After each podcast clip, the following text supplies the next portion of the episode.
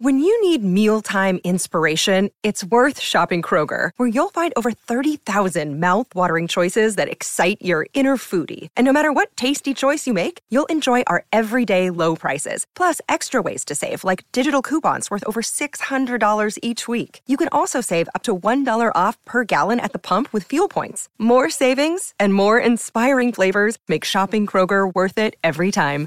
Kroger, fresh for everyone. Fuel restrictions apply. Another day is here, and you're ready for it. What to wear? Check. Breakfast, lunch, and dinner? Check. Planning for what's next and how to save for it?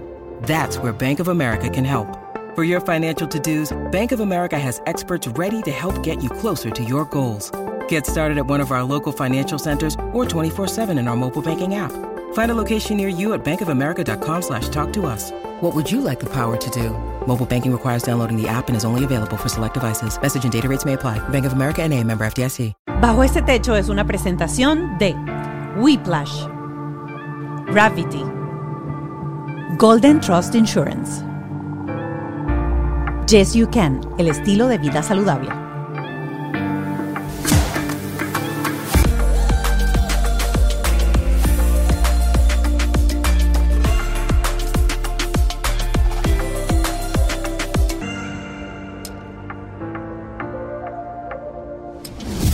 Hola, hola, mi gente, bienvenidos a Bajo este Techo. Feliz nuevamente de estar aquí con ustedes compartiendo herramientas y conversaciones con mis invitados. Hoy va a estar conmigo un gran amigo, lo conozco desde hace muchísimos años. Admiro su trabajo en radio, en televisión, su perseverancia. Hoy en día tiene un programa de televisión gracias a ese impulso de no rendirse nunca y buscarse él mismo las oportunidades. Estoy hablando de Alberto Sardiñas, que tiene su libro, está sacando su primer libro que se llama El sí detrás de un no, cómo sobreponerse al rechazo para lograr sus sueños, en donde además eh, tiene la dicha de tener el prólogo escrito por don Francisco. Eh, Súper interesante la conversación hoy con Alberto, en donde hablamos sobre todo de los hijos únicos, cómo él aplica lo que aprendió para escribir este libro durante toda su vida en las enseñanzas que le está dando a su hija, que es hija única, Sophie, que tiene 10 años junto a su esposa Faye. Así que él va a compartir con nosotros cuáles son esos cinco pilares para no detenerse ante un no y tener siempre la esperanza de llegar a ese sí para cumplir tus sueños, con qué gente te tienes que reunir, eh, cómo te tienes que preparar, cómo tienes que conocerte a ti, a tu, a tu familia. Hoy, por cierto, estaba hablando sobre todo de eso. Eh, escuché en un podcast de Marian Rojas Estapé lo importante que es ir a las heridas de la infancia, porque ahí y de ahí viene subconscientemente toda nuestra manera de relacionarnos con nuestros jefes, con nuestro trabajo, con nuestros amigos, con nuestros hijos, con nuestros padres. Así que hoy va a haber una conversación súper interesante para enseñar a nuestros hijos a enfrentar el rechazo, a no tomárselo personal y recordar que siempre deben trabajar por alcanzar ese sí. Y quizás ese sí no es exactamente como lo imaginan, pero el proceso y el disfrute de ese camino debe ser lo más importante. Luego en nuestro Patreon va a estar Mariam Dun, psicóloga, y vamos a estar hablando con ella precisamente de eso, de las características del hijo único qué hacer, si, si, se debe modificar, si nosotros como padres debemos hacer cosas distintas para que nuestros hijos no sean esos típicos hijos únicos o sencillamente es así. La vida está compuesta de gente que tuvo cinco hermanos, tres hermanos y el que es hijo único. Punto. Muchísimas gracias como siempre a mis aliados, la gente de Whiplash, mi agencia digital, la gente de Gravity, mi estudio, Ken Medina, mi productor y Ale Tremola, mi productor ejecutivo. Recuerdo que nos pueden seguir en nuestras redes sociales, quería recordarles eso, arroba bajo este podcast en Instagram y en Twitter. Eh, y también, Twitter no, nosotros tenemos Twitter. Yo no sé por qué dije Twitter, ya ni se llama Twitter, se llama X. ¿Qué hago yo, Dios mío? no se llama X, pero sí tenemos TikTok. Eh, y si estás viendo esto en YouTube, recuerda que puedes, por supuesto, suscribirte, darle a la campanita y ser parte de nuestro Patreon. Abajo está el link, son 5 dólares mensuales y vas a tener acceso a estas entrevistas que tenemos con nuestros especialistas en una plataforma, en una plataforma paralela. Y ahora sí, estamos listos para encontrarnos con ese sí que está, por supuesto, detrás de no solo un no, muchos, ¿no? Junto a Alberto Sardiñas. Y aquí está sentado a mi lado, Alberto Sardeña. Moniquilla, qué, chévere. Gracias por la invitación. De verdad que sí, un honor estar contigo en tu podcast. Qué chévere, qué chévere. qué rico tenerte aquí sentado. De paso, eh, ver la promo, el lanzamiento de este libro del que vamos a estar conversando hoy.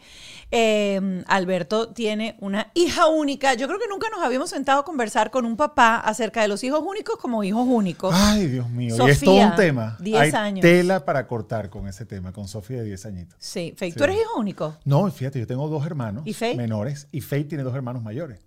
O sea, nosotros venimos de ser familias de, de, tres gentes, pues, o sea, de cinco personas. fue tan malo tener hermanos que dijeron que esta carajita viva sola, que sea ella la única. Déjame decirte que no, que eso simplemente no era, no era como el plan estaba. Ok. No era como el plan original, pero fue lo que pasó. De hecho, es interesante porque yo... Pero tú sabes cómo se hacen los niños, eso lo podías... Sí, esa explicación me la dieron y, tenía la explicación y todo pasó y no es que se me olvidó después. No, no. La explicación, sí, la tarea se sigue haciendo, pero tú sabes que precisamente en el libro, en el sí detrás de un no, yo cierro con ese capítulo, con el capítulo donde hablamos acerca de la familia que formamos, que era diferente a lo mejor al plan que teníamos, pero que es la familia perfecta para nosotros. Exacto. Miren, es bien interesante porque ustedes dirán, bueno, viene a promover un libro, que se llama El sí, detrás de un no, eh, que de paso, o sea, yo no sé cómo hiciste, tú me tienes que esa fórmula. Don Francisco le escribió el prólogo de este muchacho. prólogo, ¿tú puedes creer lo que es eso? De verdad que para Pero mí tú le pagaste a Don Francisco. ¿Qué le voy a pagar a Don Francisco? ¿Qué le voy a pagar a Don Francisco? ¿Cuánto le, cuánto puede, ¿Cuánta plata puede pedir Don Francisco para escribir un prólogo? Imagínate. mucha plata. No, no, no. ¿Sabes qué pasa? Que él es un tipo súper generoso y los que hemos tenido la oportunidad de conocerlo, vamos descubriendo que es una persona que está lista para ayudarte, que te dice, ¿qué te puedo ayudar? O sea, que le pido consejos. De verdad que ha sido un tipo maravilloso. Pero de verdad, de verdad, tú puedes agarrar el teléfono y decirle, ay, Mario, porque me imagino que cuando lo llama no le dice Don Francisco. ya cuando uno es amigo de él, uno le dice Mario, que es el nombre, ¿verdad? Tú lo llamas y te le dices, tengo este problema, cuéntame. Así mismo. Y no solo eso, sino que a él le gusta verse en persona. Entonces, espérate, vamos a tomar un cafecito. Y ahí inmediatamente, claro, es un tipo de relación de muchos años, o sea, es una, es una, es una relación que ha ocurrido, porque ha ocurrido, ¿me entiendes? No es una cosa que se planificó ni nada. Una vez lo entrevisté en el programa y a partir de ahí, de mi programa en íntimo, el que sale los fines de semana, y a partir de ahí estuvimos conversando, fuimos un día a comer y se estableció una relación súper cool. Pero sobre todo, mira, algo de lo que yo quiero convencer a la gente, y esto sobre todo para los que estamos en el mundo de cómo carambas hacemos para ser mejores padres o mejores profesionales o lo que sea, atrévete a preguntar a la gente porque el 1% que son los malos y los egoístas hacen más ruido, pero el 99% son buenos y están dispuestos a ayudar. Es verdad, es verdad. Y quiero arrancar porque eh, tú arrancas este libro en la primera página y la dedicatoria es a Sophie. Así es, la primera página, dedicatoria total. ¿Por qué? Porque yo quiero que este sea el libro que ella le pueda servir. O sea, este libro yo se lo escribí a ella prácticamente. O sea, no es un libro, o sea, el libro es un libro práctico, es un libro que está destinado a ver cómo hacemos para superar esta crisis de abandono de sueños que hay en el mundo hoy. Pero yo creo que si hay una persona que yo quiero que lea esto en su momento, pues no creo que es el momento para ahorita con sus 10 años, le encanta leer, pero a lo mejor un día leerá un capítulo u otro. Pero si hay alguien que yo quiero que se nutra de este libro es ella. El libro se llama El sí detrás de un no. Y aunque tú estás diciendo que de repente ahorita el libro no está diseñado para ella porque de repente no está escrito en función de una niña de 10 años yo siento que una de las cosas que yo más he trabajado en terapia es precisamente eso, porque no crecimos con ese mindset. Crecimos con el mindset de el sacrificio, el trabajo, pero yo siento que somos una generación con mucho déficit de autoestima, en donde ese no nos lo tomamos personal y nos limita la posibilidad de volver a salir al día siguiente a buscar el sí. Espérate, que si eso nos pasa a nosotros como esta generación, ¿qué crees tú que va a estar pasando con la generación de nuestros hijos? Que es lo que más me preocupa. Porque es la generación que ha crecido en un mundo de reacción instantánea. Que, crece en el mundo del TikTok, que dice, yo no tenía nada, y dos segundos después tengo cuatro Lamborghinis. ¿Sí o no? Claro. Entonces, de esas cosas nos nutrimos todos, pero se nutren más todavía los niños. Entonces, claro, a mí me preocupa mucho el tema del rechazo, porque al fin y al cabo, si nosotros con nuestra generación, ¿verdad? A nuestros y pico, ¿verdad? Para no entrar en el tema de la edad, estamos, eh, digamos, reacios a volver a intentar las cosas por el miedo al rechazo. Imagínate qué va a pasar con los chamos que crecen en ese mundo de antes y después, ¿sabes? De me cambio. Entonces no te muestro ni siquiera el esfuerzo poniéndome las medias, te muestro cómo estaba antes y cómo estaba ahora. y todo es cortico y todo es rápido. Entonces el tema del rechazo es complicado y la vida real es una vida de rechazo. Hay más momentos de rechazo en la vida que momentos de aceptación. Es correcto. Pues imagínate. Es correcto. Pero Aquí, aquí arranca- a- arrancamos en intenso. Dale, dale. Usted intensifica. No, no, no, porque, o sea, ciertamente tienes toda la razón, pero lo que sí yo he aprendido es que la realidad que tenemos hoy en día no la podemos sacar. Es la que es y es la que le está tocando vivir a ellos, así como nuestros padres seguramente en aquel momento la música, no sé, metálica y los mensajes al revés del disco, eh, el, el Pac-Man y el, Invasion- el Space Invader, Invaders. esa vaina era diabólica. O sea, todos tenían, o sea, todos hemos enfrentado en el momento que nos ha tocado ser padres retos nuevos porque la sociedad y las generaciones pues van cambiando paulatinamente. Em, tú dices que has sido víctima de, de bullying, ¿ok? Eres venezolano, creciste en un país en donde esa palabra no existe. Existía el chalequeo empezando por ahí. Este, y todos estamos siempre acostumbrados al chalequeo. ¿Cuándo fue eso? Y quiero que entremos y empecemos, aquí vamos a ir como, como desordenado, entrando y saliendo, porque se van dando como, como los temas. Y quiero que pegues ese bullying, que por lo general ese chalequeo en Venezuela, que muchas veces era bastante ácido, bastante fuerte, y si de repente en el salón lo agarraban con uno, era ese durante todo el año y quizás durante todo el tiempo hasta que se graduaron. ¿Tú Así fuiste de esos? Yo fui ese. ¿Por qué? Por varios años. Me tomó años de terapia entenderlo también y sigo con mi terapia porque me parece que es una de las cosas más útiles del mundo. Yo, yo no lo entendía. O sea, lo primero que uno hace cuando a ti te... Porque el bullying, como dices tú, eso no existía el término. Pero entonces era, te echan broma, te Ajá. chalequean, se meten contigo. Y todo el mundo se ríe. Exacto. Tú Menos estás, tú. pero cuando tú estás metido en el problema, tú estás metido en el problema. Tú, tú estás viendo a ver cómo haces para salirte de eso.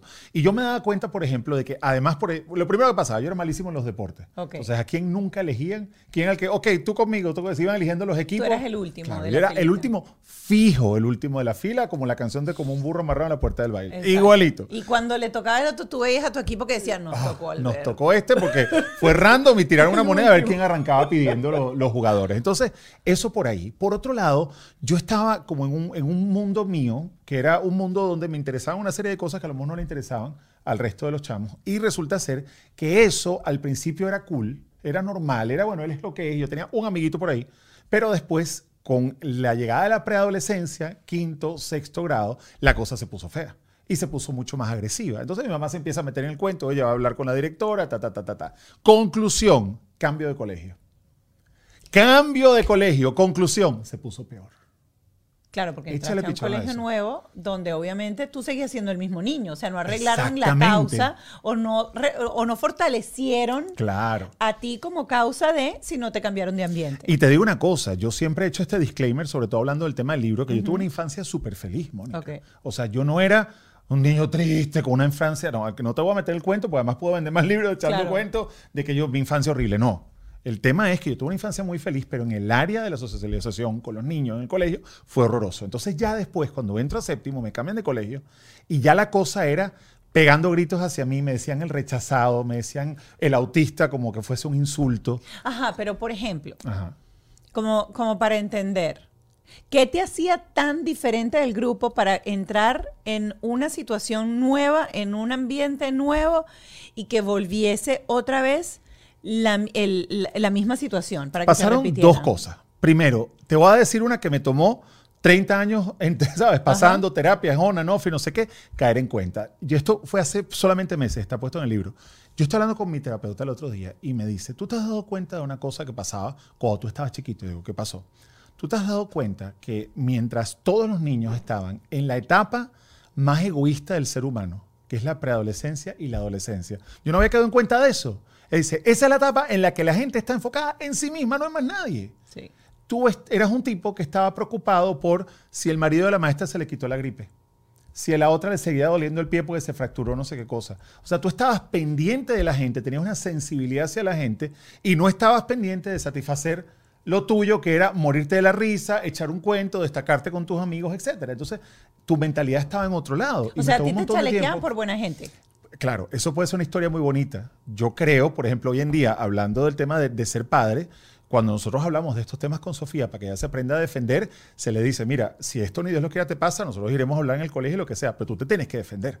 ¿Me explico? O sea Ajá. que yo tampoco quiero victimizarme porque yo creo que hay una parte de responsabilidad propia que yo no entendí. Claro. Ahora, hoy en día yo le digo a Sofía, chévere, tú cuentas con nosotros, pero más vale que tú le digas, ¿me entiendes? Que tú aprendas no solo a defenderte, sino a ignorar también cuando hace falta. O sea, a tratar de medir cuándo te defiendes y cuándo vale la pena pararte ahí por tus derechos y cuándo te tienes que ignorar. Lo segundo que caí en cuenta que me estaba pasando es que había caído por mala suerte en los grupos incorrectos. Pues fíjate lo que me pasa. Me cambian de colegio en séptimo, me va horrible. O sea, el tipo de experiencias era, por ejemplo, día de educación física, todo el mundo se pone los shorts, la franelita, no sé qué, ta, ta, ta, y está todo el mundo en la clase de educación física, está el profesor explicando algo, alguien después de eso me distrae, y hay 10 chamos atrás mío, y uno de ellos es el valiente que va y me baja los shorts y me dejan calzoncillo. Me explico, ese tipo de cosas. Entonces, cuando me veo en todo eso, otra vez digo, bueno, ¿qué vamos a hacer? No te vas a volver a cambiar de colegio me cambian de sección, me cambian de salón y todo cambió. Todo cambió. En la otra cambió, ¿por qué? Hice los amigos que son amigos hoy en día conmigo. Entonces, de un momento a otro te das cuenta también que tiene que ver de con quién estás rodeado. Con tu, entorno. Claro, entonces por eso la segunda clave del libro dice, elige bien a tus compañeros de viaje. Hay compañeros que tú eliges y compañeros que no. Entonces, la gente que tú eliges en tu vida, que se lo decimos a Sofía también, si tú eliges a la gente correcta en tu vida, a ti te va a ir bien. Si tú eliges a la gente incorrecta en tu vida, no te va a ir tan bien. Y tercero, va a haber gente a la que no puedes elegir. ¿Y cómo le explicas a Sofía cómo elegir la gente correcta? O sea, ¿cómo elige Alberto? Que esa es la manera en que le debes explicar a Sofía. ¿O cuáles son esos flags que tú miras, esas banderitas que tú miras para decir, esta persona es mi gente vitamina y esta persona no? Todo empieza por un tema de energía. Okay. O sea, un tema de energía y de actitud. Y todo eso empieza por la parte interna. O sea, si yo me siento como una porquería, si yo me siento mal y yo no he hecho mi trabajo dentro de mí, yo probablemente voy a caer inconscientemente en estar rodeado de gente que tampoco está bien. Claro. Y de decir, bueno, es que mira, mejor solo que mal acompañado. Relación de pareja, eh, socios de negocios, amistades, lo que tú quieras. Si tú estás bien y trabajas en tu parte, y en un momento a otro tú vas a saber exactamente cómo eliges a la gente que te conviene y la gente que no te conviene. ¿Y qué conversaciones has tenido con ella? Porque me interesa mucho. Mark es un niño altamente sensible. Entonces, él se carga mucho incluso de las emociones del entorno. Hemos hablado mucho con él y él ya sabe. A veces llega a la casa y te dice, tengo una emoción, tengo una emoción y él ya reconoce que esa emoción no es una emoción real de él y pero es muy bueno eso. Claro, pero te digo porque porque nos ha tocado meternos en eso porque en cualquier situación tú dices, muchacho dramático, que fastidio, volvió Lupita otra vez. volvió Lupita. Claro, porque si tú no te, si, primero, si tú no aprendes a leer a tu hijo y segundo, si tú no haces terapia para entender qué le está pasando a tu hijo, no lo puedes aprender a orientar. Claro. Entonces, ¿qué pasa? Es interesante eso que hablas de la energía y explicarle a los niños cómo es sentirse energéticamente cómodos en un lugar, porque ellos no tienen ese conocimiento. Es más, nosotros como adultos, a menos que hayas hecho mucho terapia, puedes entender, esta persona me es tóxica, aunque es buena gente, su energía me afecta y yo salgo de ahí desmoralizada, salgo de ahí baja, de, me da estrés, este, esta persona me hace sentir inferior ya empezamos, o sea, ya, ya tenemos las alertas como que, ¿cómo me siento? Uno está todo el tiempo testeándose. ¿Cómo me siento? ¿Cómo me siento? ¿Me siento bien? ¿No me siento bien? Pero los niños no tienen esa inteligencia emocional desarrollada. Y como tienes un libro que dice que lo escribes para ella y que ya tú de paso pasaste por eso, ¿cómo es esa conversación con ella para hacerle entender, mira, pasa esto energéticamente? ¿Cómo, cómo... Mira, todo empieza por preguntarle todos los días cómo le fue. Ok. Para mí eso es fundamental. Yo tengo la suerte, mala suerte, la realidad de que tengo que madrugar muy temprano, pero eso me pone en la casa más temprano también. Y aunque sigo con mis proyectos y todo, es probable que tres, cuatro días de la semana yo estoy en la casa cuando Sofía llega. Y por supuesto, Fe, mi esposa, le pregunta cómo le fue, qué pasó, ta, ta, ta, ta. Y a veces ella puede tener una parte de la historia y a veces yo puedo tener otra parte de la historia también. Claro. Porque hay unas cosas de las que se acuerda, otras cosas de las que no se acuerda. Hay una cosa donde a lo mejor siente que yo ¿sabes? Puedo darle un poquito más de input. Hay una cosa que a lo mejor tiene que ver más con el ser niña, ¿me entiendes? Que, que, de alguna manera se lo trabaja Faye. Ahí tú te das cuenta de la importancia y de la, influencia de papá y mamá y cómo cada quien tiene una contribución diferente, ¿no? Eh, que, que en nuestro caso funciona.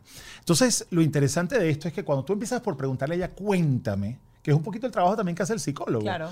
¿Cómo te fue? ¿Qué pasó? ¿Qué chisme hay? Además, esa es la otra cosa que yo le digo, oye, ¿qué chisme hay en el colegio? ¿Qué pasó interesante? No, fulana que no sé qué, fulana me dijo, fulana, ta, ta, ta. Entonces, tú empiezas a ver no solo lo que pasó, sino cuáles fueron sus respuestas a lo que pasó. Correcto. Y ahí es simplemente tratar de ser un espejo para ella. Yo lo trato, yo creo que hay momentos en que hay que imponerse. O sea, Sofía, la bendita tarea la terminas ya o no la entregas y se acabó porque hay que poner límites, ¿no? Pero hay ciertas cosas en las que es bueno ser un espejo para que ella se vea reflejada en lo que nos está contando. Correcto. Y allí es donde yo creo que logramos como cubrir más terreno. Pues entonces, mira, no, porque fulanita de tal me dijo tal cosa. ¿Y tú qué le dijiste? Tal cosa, ta, ta, ta, ta. ¿Y cómo te fue con eso? Bueno, no, mira, horrible porque volvió y me dijo ta, ta, ta, ta, ta, ta, ta. Ah, bueno, Sofía, ahí tienes. Entonces yo trato mucho de usar el you live, you learn. ¿no? Ok. Entonces, ay, papi, qué horror, porque es que justamente la niña me dijo que ta, ta, ta, ta, ta, ta, ta. Le dijo, ¿qué podemos hacer diferente la próxima vez, Sofía? No, no presta la atención. Ahí tienes, bingo. Porque una cosa que pasa también es que con las niñas, eh, digamos, en la dinámica que hay en los grupos de niñas, por ejemplo, hay niñas que pueden ser las mejores amigas hoy y No, mañana. eso vamos a entrar en el drama, y, y- y el mañana. drama de los 10 años. Claro, y después de eso, Mónica, Ajá. la cuestión se pone complicada y de un momento a otro, esa niña que podía ser la mejor amiga es una niña que le salió con una pesadez, con una bofetada o con lo que sea. Entonces también hay uno aprende a decirle, decirle, mira, ya tú sabes cuál es tu nivel de amistad con Petronila. ¿Me explico? Entonces tú entiendes que Petronila un día te puede salir con algo, un día puede no salirte con algo. Entonces, ¿puedes vivir con eso? Sí. Entonces, ¿qué prefieres? ¿No hablarle a Petronila completamente? ¿O tú crees que la puedes manejar? Pues está en el grupo de amigas, pa, pa, pa, pa, pa, y ella trata de manejarlo. Entonces es como un procesito, pero lo que más requiere es estar conectado a esa realidad. Por lo menos lo que nos funciona a nosotros.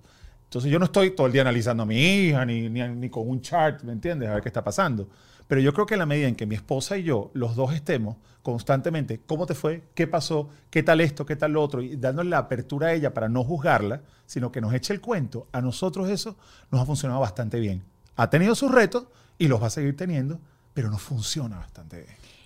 Quiero entrar al, al defenderse, porque el defenderse es lograr ese sí después del no, porque seguramente te vas a defender porque o te dijeron, hoy eres mi mejor amiga y mañana ya no eres mi mejor amiga, porque tiene esos cambios así, o eh, típico que pasa algo y una que es más líder hace que estas no le hablen a esta. Y esto no es nuevo, esto pasa de toda la vida. Pues yo recuerdo en mi época de colegio, también era que yo llegaba al colegio y no, no te puedo hablar porque fulanita me dijo que si te hablaba ya iba a dejar de ser mi amiga. Imagínate, no, no, no, Claro, no, no, no, eso claro. pasa de toda la vida. Eh, yo siento que nosotros no teníamos. ¿Qué hace Whiplash? Whiplash, queridos, es el departamento de marketing y tecnología. La gente piensa que solamente llevan redes sociales y les quiero decir que no, porque ellos a mí me han ayudado con absolutamente todo y lo mismo pueden hacer contigo. Hoy la tecnología es fundamental para lograr ventas porque va a hacer que tú automatices los procesos. ¿Qué necesitas? Necesitas un website para vender a través de él, necesitas un carrito de compras, necesitas perfil en Amazon, promociones de Facebook, armar campañas de correo y además atender efectivamente a todos los que te contactan. Qué trabajón, ¿no? Pero ellos te van a ayudar a automatizar todo. Whiplash es el departamento tecnológico de tu empresa. Te van a aliviar ese trabajo para que tú puedas dedicarte a, no sé, cobrar las finanzas, buscar más mercancía, diseñar tus productos, cada quien a lo que sabe. Si quieres tener un website increíble, ingresa a whiplash.com, agenda una llamada con ellos y es la única agencia que practica lo que predica. Este episodio de Bajo este Techo es una presentación de Huggies Little Movers. Huggies sabe que los bebés vienen en todas las formas y tamaños y sus traseros también.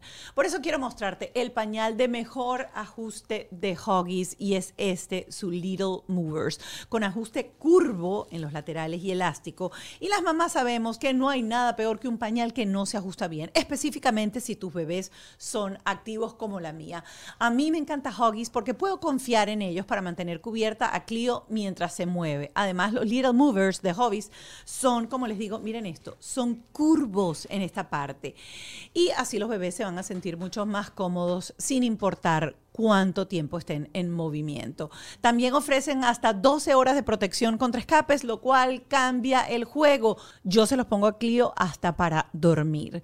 Así que ponle el pañal de mejor ajuste a tu bebé y es este Huggies Little Movers. Te tenemos cubierto, bebé. Padres con herramientas para llegar a la casa y orientarnos cómo enfrentar la broma, solamente nos decían, eso es tu problema, ese es tu colegio, ese Y es tu problema y dale para adelante. Eh, creo que ni uno, ni la sobreprotección, ni tampoco el abandono completo de no guiar, porque el adulto, volvemos otra vez, en esa relación padre-hijo, es uno.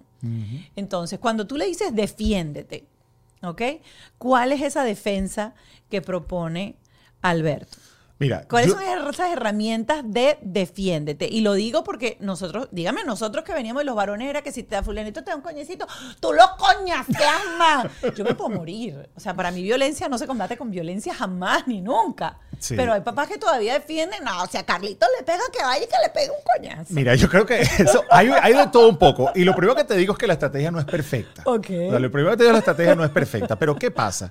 Que, como te decía hace un momento, hay que tener mucho cuidado porque yo, a mí me parece que no todo es defenderse y no todo es engage, no todo Ok. es est- interactuar con esa persona que te está buscando lo negativo. Esto aplica a mi vida, a las experiencias que comparto en el libro, pero trato de que le aplique a Sofía también en su vida. Yo creo que hay veces donde es bueno decidir ignorar.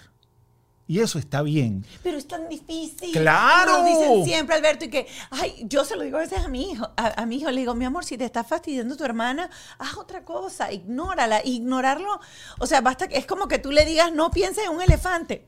Va a pensar en el elefante. ¿Cómo se ignora? Claro, entonces yo creo que en el caso de la socialización de Ajá. los niños, la manera de ignorar es acercarte a otra niña, a otro grupo, hacer otra cosa. ¿Están jugando pelota? Bueno, ponte a jugar, no sé, cualquier otra cosa que estén jugando allá afuera del patio. Está, me explico, o sea, gracias a Dios hay mucha actividad ocurriendo en un patio, en un colegio, en el recreo, donde idealmente tu hija o tu hijo puede tener la oportunidad de estar un ratico acá y pasar otro ratico para allá.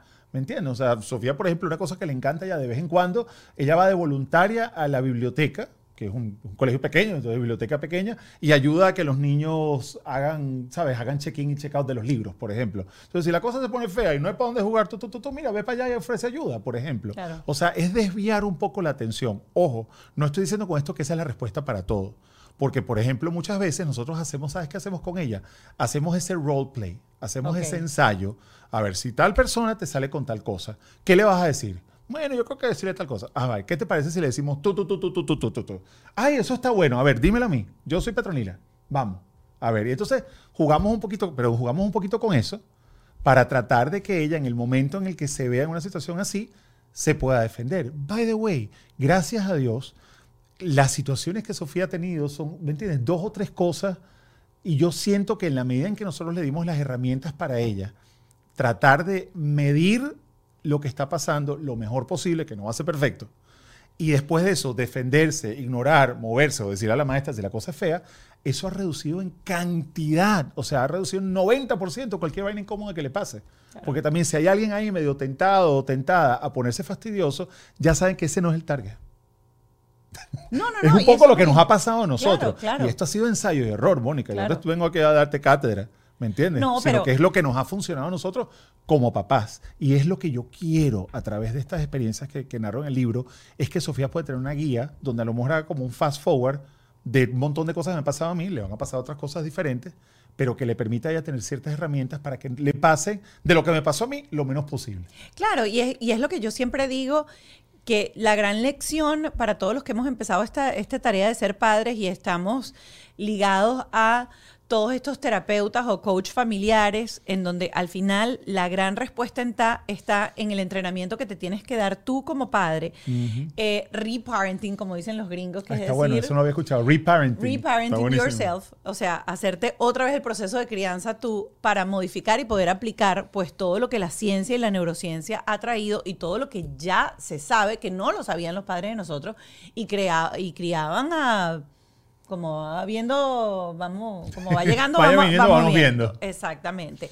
Otra cosa que me llama súper la atención de lo que eh, eh, de lo que te enfrentas tú y Faye tiene que ver con lo de las tareas. Ujú. Eh, cómo soltar, cómo lograr la independencia. Y sobre todo te lo pregunto porque no es lo mismo cuando me imagino tienes un solo niño en la casa a de repente familias que tienen cinco niños y ahí o sea, todos tienen que ver porque no hay, la mamá no se puede dividir en cinco. Pero lo cierto es que la mayoría de los niños son como muy demandantes a la hora de la tarea. Yo soy anti tarea al 100% porque pasan ocho horas en el colegio y después los tengo que volver a sentar en mi casa con todas las distracciones de la casa, hacer otra vez otros ejercicios y es muy complicado. ¿Cómo tú enfrentas o cómo ustedes han logrado la dinámica para que una niña de 10 años cumpla con sus deberes, entienda que están por una razón y es una razón de crear eh, rutina, de crear responsabilidad, porque tienen su lógica, es su- su razón de ser. Mira, esto una vez más ha sido un tema de ensayo de error y es complicado. Ahora te voy a decir una cosa que pasa. Yo me he dado cuenta, nosotros tenemos una sola hija. Y yo creo que la energía hijos que uno tiene como padre y como madre es el mismo, la misma cantidad de energía. No, no importa cuántos hijos tengas. Y lo que termina pasando es que esa energía la divides dependiendo del tamaño del reto.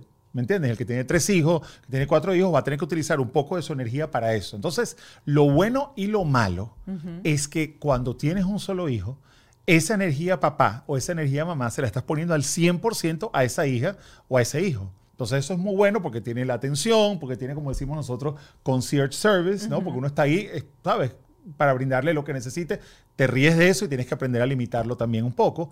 Pero eso quiere decir también que esas ansias que uno tiene de tener hijos exitosos, que triunfen, que les vaya bien, le estás poniendo sin darte cuenta esa presión a esa pobre niña nada también. Más a una, Nada más a una. Entonces a nosotros nos ha tocado, una cosa en la que hemos sido muy conscientes es que nosotros le hemos dicho a Sofi siempre, Sofi, tú haces lo mejor que puedas. O sea, nosotros no te estamos pidiendo que seas straight A, que todos sean A, que vayas a Harvard. No, tú haces lo mejor que tú puedas. Si una cosa se empieza a poner en D, E, F, no sé, las notas que no te dejan pasar, ya es otra cosa. O sea, tampoco queremos que ella sea una estudiante que falle.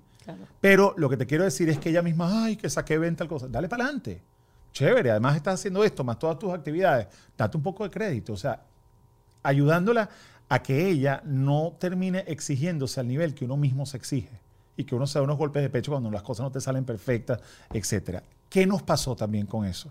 Nos vimos en un momento lidiando con el tema de las tareas, Fe y yo. Entonces, ella llega a la casa, yo llego a la casa, yo estoy haciendo mis cosas, los 20 proyectos y tal. Entonces, yo tengo como mi segundo, mi segundo full time es llegar a la casa a hacer mis cosas, ¿no? Y de pronto entonces empieza Sofía, oye, tengo, tengo una duda en la tarea, la pregunta número 7. Ok, Sofía, a ver qué pasó. 2 más 2, tu, tu, tu, tu, Ah, mira, ahí está la cosa. Ok, entonces yo sigo con lo mío, Faye sigue con lo suyo. Pregunta número 11, no entiendo. Y entonces ahí va uno otra vez. Y empieza como un build-up, ¿no? Empieza como a acumularse y empieza como esa tensión de, oye, Sofía, espérate. Pero entonces caímos mucho en el error. Y también nos pasó en algún momento que de un momento a otro nos veíamos Faye y yo peleándonos entre nosotros por la tarea de Sofía. Pero que, peleándonos porque a lo mejor entonces, ¿sabes? Uno decía que teníamos que ayudarla, el otro que no, el otro que no sé qué. O sea, nos, veníamos, nos íbamos discutiendo por ese build-up de tensión, donde la Morea se desesperaba, etc. Y una de las cosas que hicimos, por ejemplo, que es una herramienta que yo se le recomiendo a todo el que esté lidiando con las tareas, algo que fue mágico para mí, fue simplemente decirle, Sofi, te voy a ayudar con tu tarea, pero te voy a ayudar al final. Usted acumula todas sus preguntas usted agarra y hace sus 36 preguntas de matemática, vas a hacer todas las que puedas y vas a anotar y vas a decir, no entiendo la 7, no entiendo la 10, no entiendo la 14, no entiendo la 21. Y después de eso vas a volver a revisarla, a tratar de hacerla. Y si no, al final de tu tarea de matemática, yo me siento contigo o mami se sienta contigo y ahí te podemos ayudar. Pero una cosa importante que nos decía la maestra, nos decía, la tarea no está hecha para que ustedes la hagan con ella. La tarea está hecha ¿Para? Para que la niña, después de que se le explicó lo que se le explicó, la pueda hacer. Ajá, ¿y qué pasa si no la puede hacer? Entonces, ¿Ustedes le preguntaron eso a la maestra? perfectamente. Entonces ahí nos dijo, ustedes se sientan un momento, tratan de verlo, tratan de figure it out. Y si no, me van a mandar un email, la van a traer más tempranito o la dejan un poco más tarde. O sea, cada colegio tiene su, su, dinámica. Pero se supone que en un mundo ideal, que no es el mundo de, todo de, de, todos los que a lo mejor están viendo o escuchando, se supone que tú puedas tener el apoyo adicional de la maestra en el momento en que el niño se esté enredando con las cosas o el apoyo del colegio. En otras palabras, o sea, yo creo que la responsabilidad nuestra como padres está en enseñarles una rutina que les permita sentarse a hacer su tarea, hacer su proyecto, hacer sus cosas, pero no se supone que estemos arriba de ellos para resolverles todo el proyecto. Ahora que hablas eso y volviendo al sí detrás de un no. Yo no sé si a ti te pasa con Sofi, pero mezclando lo de las tareas, a mí me pasa mucho que obviamente yo no soy la mejor para explicarle al pobre niño matemática porque yo eché el cuento el otro día aquí, ni ChatGPT me logra a mí explicar una fracción. O sea, no puedo. Te escuché hablando con Juan de Montreal de eso. Exacto. Eh, entonces, yo lo mando y yo le digo, si no lo sabes, ve a donde la maestra y le dices a la maestra que no entendiste. Y ahí empieza ese miedo del ser humano a recibir un no, a recibir un rechazo, cuando lo que estás buscando es sí, te voy a explicar. Y yo siento que mi hijo empieza, y es que si la maestra me dice que por qué no entendí, tú le dices, le puedes decir que no entendiste porque, porque sencillamente no prestaste atención ayer, porque eres un niño y es normal no prestar atención de repente y que necesitas que te explique otra vez. Pero, ¿qué enseñanzas de todo esto, este, este viaje del el sí detrás de un no? Puedes traer a colación que nosotros podamos aplicar con nuestros hijos para que ese miedo a preguntar, ese miedo a exigir, ese miedo a acercarse, no esté nublado por ese temor al rechazo y esté, vamos por el sí, pues. Mira, una de las claves, la tercera clave de las cinco claves para, para sobrellevar el rechazo, se llama acostúmbrate al no. Okay. Y el no es un músculo. O sea, el acostumbrarse al no es un músculo igualito que cualquier músculo que vas a trabajar en el gimnasio. Entonces, nosotros como seres humanos, primero como adultos y después como padres, tenemos que empezar a sentirnos cómodos con el no. Tenemos que empezar a sentirnos cómodos y entender que el no es parte del camino al sí. Si nosotros seguimos pensando que cuando tocamos una puerta y nos la cierran, era la única puerta que existía, no hay manera de enseñarle a un hijo que hay otras puertas al final del pasillo. ¿Me explico? Correcto. Entonces, yo creo que todo lo que nosotros le enseñamos a nuestros hijos va a depender de qué tan cómodos nos sintamos nosotros con ese concepto. Tratar de meterle el cuento a un hijo de una cosa que nosotros no hemos podido implementar en nuestra vida es muy complicado. Y es difícil. Ellos son tan perceptivos, tan perceptivos que se van a dar cuenta de cómo tú actúas, no de lo que dices. Entonces, a lo que yo voy con esto es, si tú quieres enseñar a tu hijo, esta es mi opinión como papá, si tú quieres enseñar a tu hijo que, por ejemplo, al llegar a donde la maestra, es posible que la maestra le diga, ahorita no puedo, y que él va a tener que recordar a la maestra al día siguiente que tiene esa explicación pendiente, tú tienes que saber que te sientes cómoda con eso también, y que el día que tú vayas con tu jefe y te diga, ahorita no te puedo atender, tú vas a estar lista para volverle a preguntar al día siguiente. ¿Me explico? Fíjate que lo interesante de ahí, porque yo no creo que uno nunca se vaya a sentir cómodo con el rechazo. No, obviamente. Porque siempre va a haber una, una sensación de, oh, no me atendió, porque uno va con la expectativa de que te vaya a atender en ese momento. Y otra cosa súper interesante, creo que fue uno de los primeros programas que yo, que yo grabé, estaba aquí Jay Atkins, el esposo de Jimena Duque.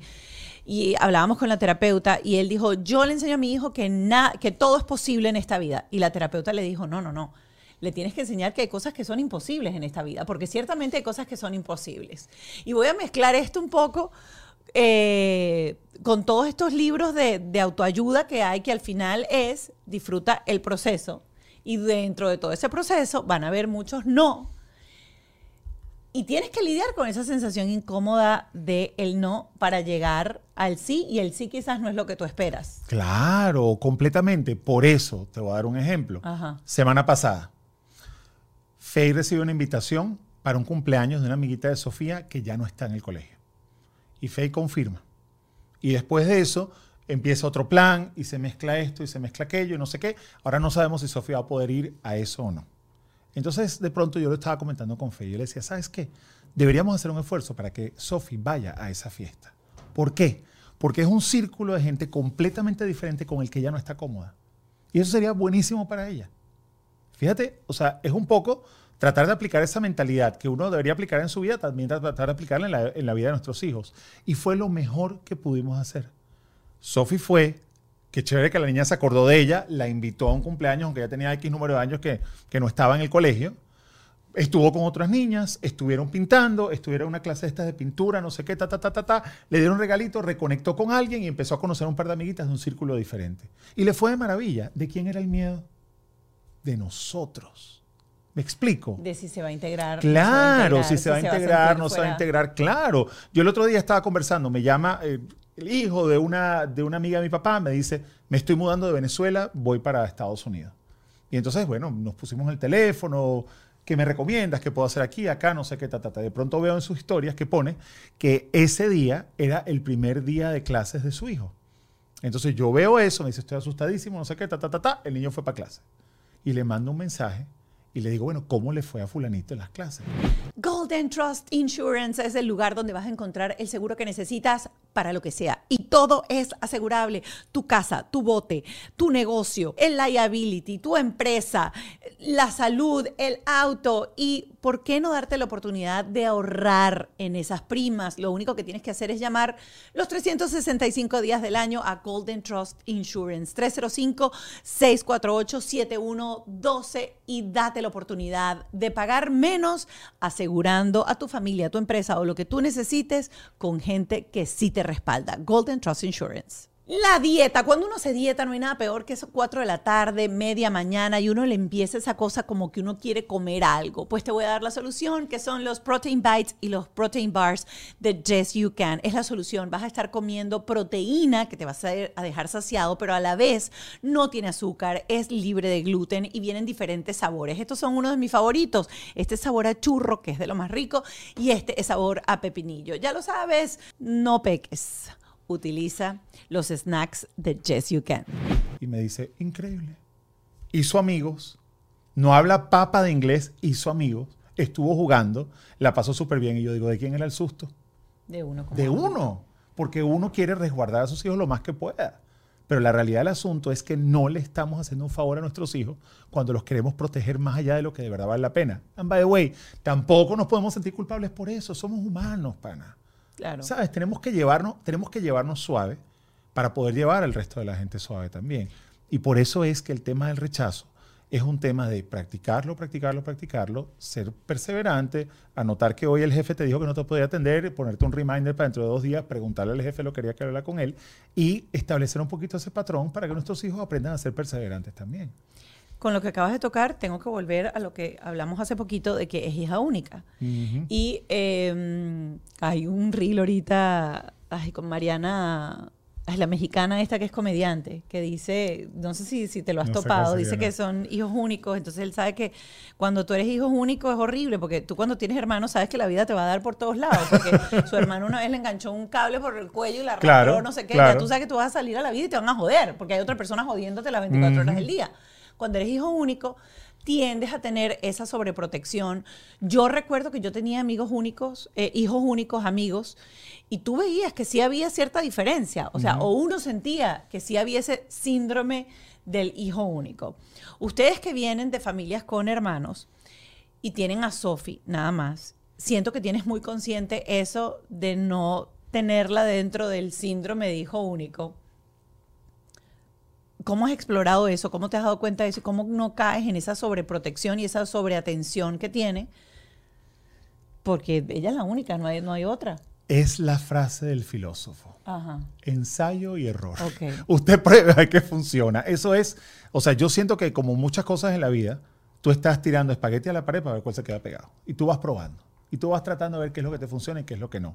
Yo creo que no todo hijo único, no toda hija única es igual. Claro. Me explico. Y también no todo padre, no toda madre es igual. Entonces, ¿a qué me voy con esto? A que hasta ahora nosotros no hemos tenido, por ejemplo, un episodio de malcriadez tipo hija única. Hemos tenido un episodio de malcriadez tipo, tipo niña de 5 años, de 7 años, de 8 años, de 10 años ahora, que se cree que tiene 15, que ese es otro cuento. Mm. Pero lo que te quiero decir es que, al fin y al cabo, lo que, lo que a mí me ha servido, Mónica, es ver cuál es la situación que tengo enfrente y tomar la mejor decisión posible en base a lo que tengo enfrente. ¿Me entiendes? O sea, es como cuando te dice, mira, hay que jugar la vida con, hay que jugar el juego con las cartas que te repartieron.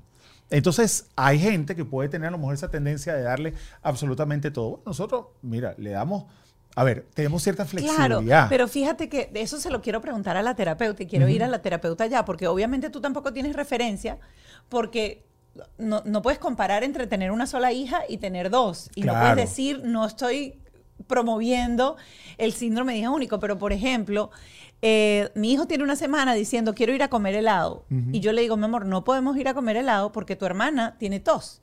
Y si yo te llevo a ti y te puedo dar un helado, ¿por qué no? A tu hermana no se lo puedo dar porque no le quiero dar azúcar hasta que no pase el cuadro gripal. Y el pobre carajito tiene una semana que no ha podido comer. y ella dice, y hoy sí podemos ir a comer helado. Y la hermana tose y me dice, no, porque la hermana tose.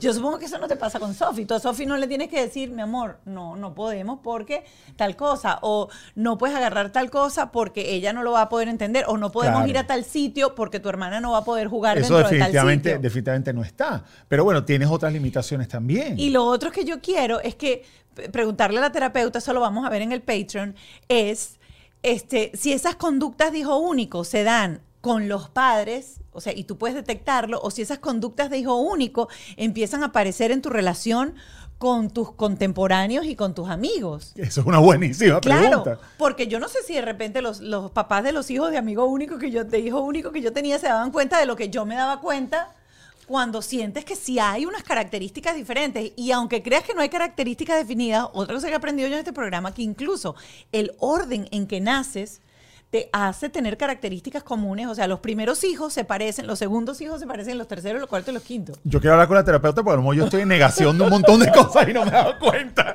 Así que. No, pero interesante porque nunca he tratado ese tema de, de, bueno, hijo único, qué hacer, qué no hacer.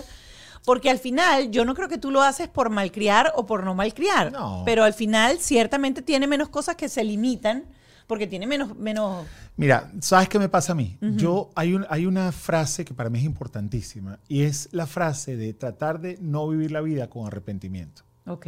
O sea, es la, esa pregunta que te dice, bueno, si este fuese tu último suspiro, ¿te arrepentirías de algo? ¿Habría algo que, mira, que, que verías con arrepentimiento? Y yo hago lo posible, que de nuevo tampoco es perfecto, Claro. para no vivir con arrepentimiento. Entonces, muchas veces yo me pongo en ese escenario, en el escenario de decir, bueno, ven acá, o sea, la niña quiere tal vaina, y a mí me parece que eso no tiene ningún sentido. Bueno, ¿sabes qué? ¿Cómo te sentirías con esto de esta decisión después? No, mira, yo me sentiría perfectamente bien. Sofía tiene años pidiéndonos la vaina esa de, de meta de Oculus. Ajá. Por ejemplo, la cosa de ese virtual reality. La respuesta nuestra ha sido que no. Claro. Porque nos parece, simplemente a nosotros nos parece que eso no es lo correcto, porque ya pasa suficiente tiempo en el iPad, suficiente tiempo viendo YouTube, eh, las cosas de niños, no sé qué, ta, ta, ta. Los juegos más las amiguitas que quieren jugar, no nos parece que sea necesario. Pero entonces, si tú me preguntas a mí, Alberto, ¿algún día te arrepentirías de no habérselo comprado? No me arrepiento. Pero a lo mejor hay una cosita que yo digo, ¿sabes qué? Estoy muerto del cansancio, pero me está pidiendo que vayamos a comer helado. No con el factor que tú me estás Claro, agregando. claro, claro. Pero a lo mejor estoy muerto del cansancio, me está pidiendo que le vaya a co- a comer helado. Chico, déjame llevar a comer helado, pararme, ponerme unas cholas, unos chores y ir a, co- a por comprarle el soladito. Me explico. Como que son cositas de decir, sí, o sea, me voy a sentir mal si mañana, ¿me entiendes? Yo me rompo una pierna y no la pude, la pude haber llevado hoy a comprar helado. Bueno, yo- ¿Me explico? O sea, un poquito esa sensación de no vivir con arrepentimiento. Y voy con esto, porque el libro se contradice mucho, el título, con lo que uno hace, porque uno lo que uno cuando pone límites, y aquí voy, esto es crianza neta, uno trata de tener el no firme, es decir, este, no sé, tienes una hora de iPad al día, se acabó la hora, cinco minutos más, cinco minutos Ah, más. ni me hables de No, no. Horrible. Tú le estás dando a ella un arma del sí después de un no. Yo le estoy enseñando a hacer una ladilla. y los niños tienen eso muy, o sea, vamos a estar claros, ellos son tan, tan, tan, ellos empu- empujan, empujan, empujan, empujan hasta ver hasta dónde llega, hasta dónde llega tu límite. Ok. Te está poniendo a pensar. Claro, pues es un arma de doble filo. Cuando Claro. ya seas mayor y empiece y que, o sea, discúlpame, papá. O sea, Claro. tú me dijiste no, pero ¿hasta dónde te voy a empujar Bueno. para conseguir el sí? Y te voy a decir de una conversación que Fe y yo hemos Ajá. tenido respecto a esto y que nos hemos dado cuenta de que, por ejemplo, el hacer que Sofía sea tan perseverante, que es muy perseverante y muy insistente, es de esas típicas cosas que tú tienes que decir. Hoy es un fastidio, hoy es una ladilla, pero le va a servir mucho cuando sea grande. ¿Me explico? Entonces hay ciertas características de la personalidad de un niño que muchas veces tratamos de quitárselas y no nos damos cuenta que podemos estarle dañando un gran futuro a través de esas mismas características, por sobre todo la perseverancia. Y, y que, ay, es que, mire, lo que pasa es que este tema me está tocando como tanto también, porque de paso yo, yo acabo de venir de hacer terapia, yo estaba en el carro haciendo terapia. Eh, y aquí dice cómo sobreponerse al rechazo para lograr los sueños. Y la verdad es que ligándose a esa frase que te dije, que a veces no todo va a ser posible, y esas frases que nos dejan nuestros papás nos dejan marcados, y hoy precisamente lo estaba hablando en terapia, porque hay momentos en donde uno tiene que resignarse, en donde uno tiene o, o está en esa dicotomía de que, ¿qué hago? ¿Sigo mi sueño? Y sigo por lo que yo soy feliz y lo que yo quiero, pero de repente lo que yo quiero va a cambiar muchas cosas y va a, a- a desmoronar ciertas cosas. Y cuando uno se pone en ese escoger, hay mucha complejidad dentro del ser humano. 100%. Si ponerse uno por delante para alcanzar sus sueños, no estoy hablando de hacerle daño a nadie, estoy hablando de que seguramente tus acciones, pensando en tu sueño, van a afectar a tu entorno, Porque todo tiene un costo. porque todo tiene un costo. Y depende de cómo críes ¿ok?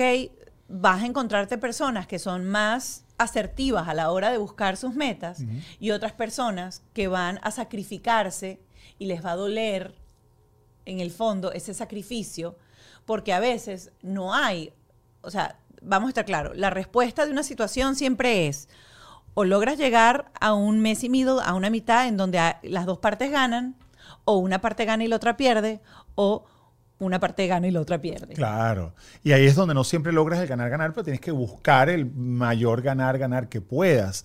O sea, yo, mira, yo, yo, creo que nosotros lo que pasa se es que puede entrenar, o sea, se puede entrenar es el porque fíjate, a mí me criaron para estar en el lugar del ganar. A mí me criaron y una frase de mi papá que siempre decía es no te rindas, el único que se ahoga es el que deja de flotar. Si está difícil la situación, solamente respira y flota, respira y flota hasta que puedas nadar. O sea, la tormenta se pasa flotando, no nadando en contra de la tormenta. Correcto. Levántate al día siguiente para empujar, empujar, empujar, empujar. Y hay veces en que yo me he encontrado en la vida en donde sencillamente tengo que agarrar las manos y atarme atrás. Y eso me cuesta mucho porque siento que me estoy traicionando por el hecho de querer lograr mis sueños. Pero mis sueños pueden desequilibrar una cantidad de cosas, de gente que quiero, de gente que 100%. Y yo por eso creo que en la vida no hay respuestas perfectas. Y que a la misma vez hay una cosa, hay un autor que yo cito dentro del sí detrás del no, que este, básicamente habla, es un autor que es un mercadólogo, que se llama Seth Godin, que lleva toda la vida de afuera, y el tipo escribió una cosa, un libro que se llama The Deep. Y The Deep es como el bajón. Correcto. Como un bajón. En la carretera es como cuando de pronto hay un bajón porque había un río que pasaba por ahí, algo así, y baja un poquito el carro y sigue subiendo. Y, o sigue, sigue, vuelve a la misma vía. Y él dice que una de las cosas más importantes que tenemos que identificar en esta vida es cuando estamos pasando por un dip versus llegando a una calle ciega. Wow, qué interesante. Eso es súper importante. Yo lo cito en el libro porque muchas veces también, mientras yo te digo cómo nos sobreponemos al rechazo, también te digo que hay momentos en los que tienes que darte cuenta que donde estás es una calle ciega y que ese no es el camino, que eso no es lo que necesitas, que eso no es lo que estás buscando. Entonces, la idea de sobreponerte al rechazo es cuando estás en un bajón, cuando pasaste por la carretera, caíste un poco ahí y tuviste que seguir adelante porque la carretera sigue. Pero cuando te das cuenta que la cosa es una calle ciega, ese puede ser el final del camino respecto a algo específico. Entonces, tener esa percepción es difícil. Y también tratar de que todo sea ganar, ganar, es difícil, Mónica. Claro. Y yo lo que creo es que tenemos que darnos menos duro nosotros exigirnos menos del punto de vista de qué tan perfecto tienen que ser todas las alternativas. Cuando tú vas a terapia, como yo voy a terapia, cuando uno está buscando el mejoramiento, la realidad del asunto es que tenemos una tendencia a ser perfeccionistas. Y a lo mejor hay que tratar de ser un poquito menos perfeccionistas y entender que todo tiene su ganar y su perder. Miren, eh, nosotros vamos a ir al, al, Patreon y vamos a estar conversando con Mariana Doom, que es nuestra psicóloga. Pero yo antes de irme primero, les recomiendo el libro se llama El sí detrás de un no y les voy a explicar por qué. Porque cuando tú revisas, más acabo de abrirlo, mira, es que abrí volvió otra vez aquí, asegúrate de no hacerle daño a nadie. Todas las personas que han logrado cierto éxito en la vida, todas las personas que han logrado sus metas o están en el camino de alcanzar sus metas, eh, son personas que han pasado por esta estructura que Alberto comenta y estos pasos que Alberto escribe y comparte contigo en, este libro. Ninguna de las personas que yo he escuchado, que yo he leído libros de ellos en donde comparten su experiencia, han tenido el camino limpio. Ninguno han tenido una escalera en donde no hayan faltado peldaños, en donde hayan tenido que tejer cuerdas para poder saltar de un lugar a otro, en donde no hayan sentido el rechazo. No hay nadie que no le hayan dicho que no, que su proyecto no funciona, que lo que está haciendo no sirve, que la manera en que está educando a los hijos no funciona todos hemos pasado por esos momentos. La única diferencia entre esas personas y tú que te sientes estancado es que no has tenido en tu mano el material necesario para salir de ahí. No has leído las claves que le han funcionado a esas otras personas para tejer estrategias que te conduzcan al éxito. Em, Alberto, yo quisiera que nombraras esas cinco eh, cinco claves o cinco herramientas que tienes aquí súper dibujadas para que las tengas aquí, para que ustedes se las lleven en la mano antes de despedirnos y pasar a conversar con Mariana Dom. Excelente. Mira, eh, lo primero, la primera clave de estas cinco para sobreponerse al rechazo es descubre tu historia. Tienes que entender de dónde vienes. Tienes que saber quiénes eran tus papás, tus abuelos, qué características tenían. Yo me senté a hablar con mi papá, con mi tía, me senté a hablar por el lado de mi mamá, que ya falleció, con mi, tío que vive en Israel, mi tía que vive en Brasil, y empezamos a hablar de la historia familiar y descubrí un montón de cosas que me definen. Descubrí, por ejemplo, que hace años, hace generaciones, mi familia de ninguno de los lados ha pasado más de dos generaciones en el mismo país, por ejemplo. Entonces empecé a entender un montón de cosas de esa mentalidad inmigrante. Básicamente lo primero es descubrir tu propia historia. Después de esto es rodéate de la gente correcta. O sea, tienes que tener muy bien, se llama elige bien tus compañeros de viaje. Luego de eso, la siguiente clave es esta que se llama acostúmbrate al no. O sea, hay que entender que el no es parte del proceso. La cuarta clave se llama acumula horas de vuelo y habla acerca de cuánto hay que repetir las cosas para que te salgan bien. Y finalmente, la parte más emotiva del libro es la parte que se llama enfócate en el camino y no en el destino. Porque cuando nosotros, por muchas ocasiones, estamos tratando de tener ese premio, ese reconocimiento, esa, esa, ese aplauso de cualquier manera, no nos estamos enfocando en que el camino sea bonito todos los días. Y esa es la parte donde hablo de mi familia, donde hablo un montón de cosas. Así que esas son las cinco claves para sobreponerse al rechazo. Ahí lo tienen. Eh, súper sencillo, súper fácil eh, de leer. Gracias por haberme acompañado. A ti, gracias por la invitación. Qué chévere estar contigo acá. Gracias. Más nos conocemos desde hace, mm, pero muchísimos años. Eh, y me da mucha, mucha alegría, me da mucho orgullo ver lo que has batallado, eh, lo que has abierto el espacio y la brecha para los venezolanos aquí, porque tú fuiste uno de los primeritos que, que entró aquí en los medios y que empezó y que y ahí estás. Así que qué alegría eh, tener en tu mano tu, tu primer libro. Está bonita la portada.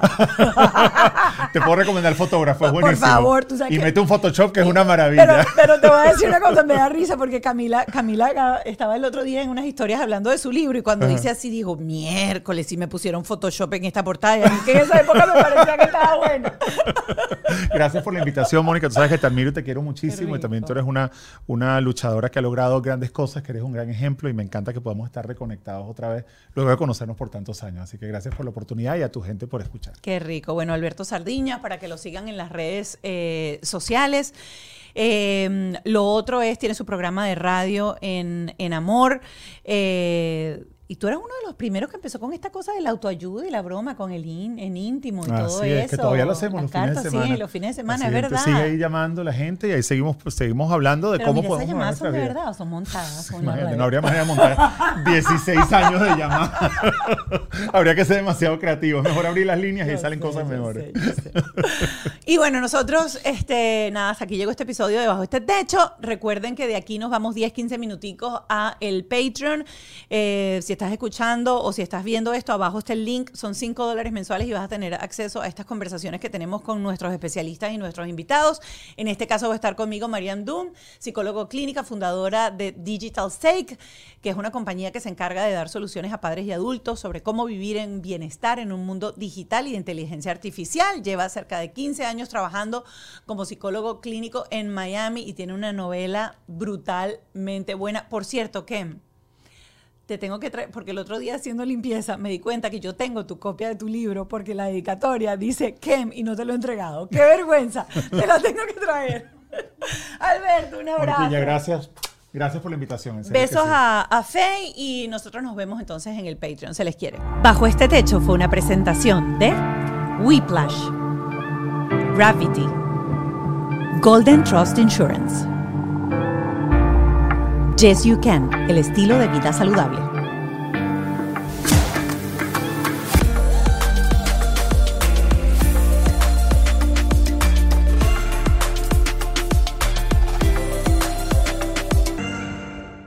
¿Estás listo para convertir tus mejores ideas en un negocio en línea exitoso? Te presentamos Shopify.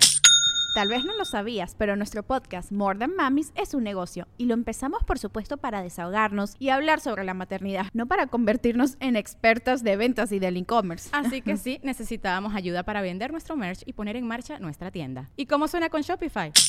Llegó otra venta. Shopify es la plataforma de comercio que está revolucionando millones de negocios en todo el mundo. Ya seas un emprendedor desde tu casa o desde donde sea, Shopify es la única herramienta que necesitas para iniciar, administrar y hacer crecer tu negocio sin dificultades. Con Shopify puedo gestionar pedidos, envíos y pagos desde cualquier lugar, brindándote toda la información y estadísticas de tus ventas al detalle. Regístrate para un periodo de prueba con tan solo un dólar al mes en shopify.com barra sonoro, todo en minúsculas minúsculas. Ve a shopify.com barra sonoro para llevar tu negocio al siguiente nivel. Shopify.com barra sonoro.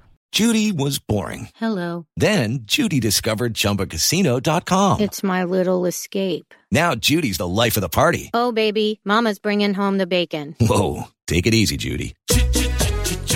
The Chumba life is for everybody. So go to ChumbaCasino.com and play over 100 casino style games. Join today and play for free for your chance to redeem some serious prizes. ChumbaCasino.com. No purchase necessary. Void where prohibited by law. 18 plus terms and conditions apply. See website for details.